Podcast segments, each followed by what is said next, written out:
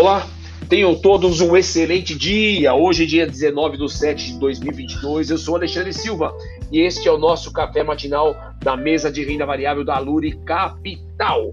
Vamos falar aqui sobre os nossos mercados, mercados internacionais. Ontem, as bolsas americanas conseguiram fechar no negativo. S&P com menos 0,84, Nasdaq com menos 0,81, Dow Jones com menos 0,69%, DXY dólar esteve com menos 0,58. Petróleo tipo Brent, esse teve uma alta bem significativa de mais 5,05 batendo a 106 dólares e 27 centes por barril.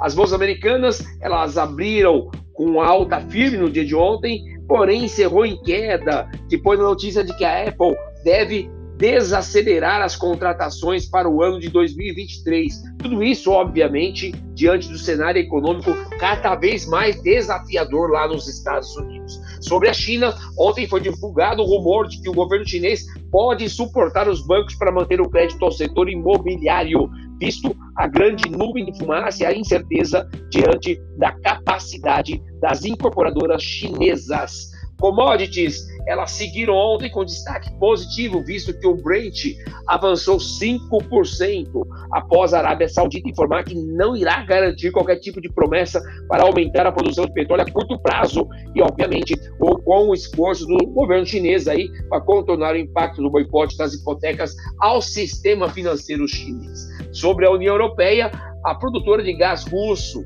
Gazprom, declarou força maior ao fornecimento para alguns clientes e pode é, cortar o fluxo para a União Europeia. Há receios em relação a isso. Se isso eventualmente acontecer, com o corte do fornecimento de gás, pode-se reduzir o PIB da região europeia em até 1,5%, bem pesado. Saiu agora de manhã o CPI é, do do, da União Europeia, é, no núcleo acumulado de dois, 12 meses, foi apresentado alta de 3,7. A expectativa era exatamente de 3,7. Como também veio, no mesmo alinhamento da expectativa, o núcleo mensal, tá? referente a junho, que apresentou alta de 0,2, exatamente a mesma expectativa que havia para o índice. Tá? Indicadores importantes para o dia de hoje, a gente tem licenças de construção no mês de junho lá nos Estados Unidos às 9 horas e 30 minutos. Mercados internacionais abrem em alta. S&P nesse momento com mais 0,93, tá?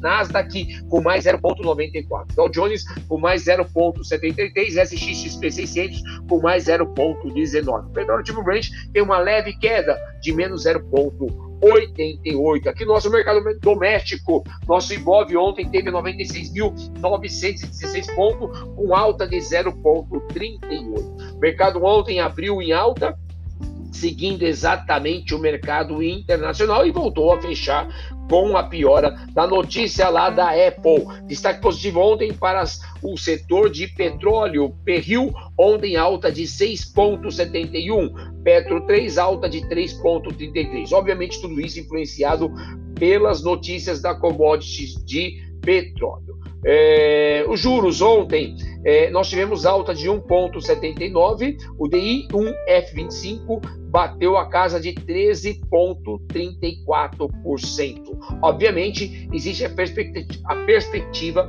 de piora na inflação do Brasil, com a má notícia da Apple e a alta do petróleo, tudo isso pressionaram a alta dos juros. Fluxo de capital estrangeiro. Ontem houve a informação referente ao dia 14. No dia 14 havia sido ah, saído, perdão, é, 300 milhões de reais do canal B3.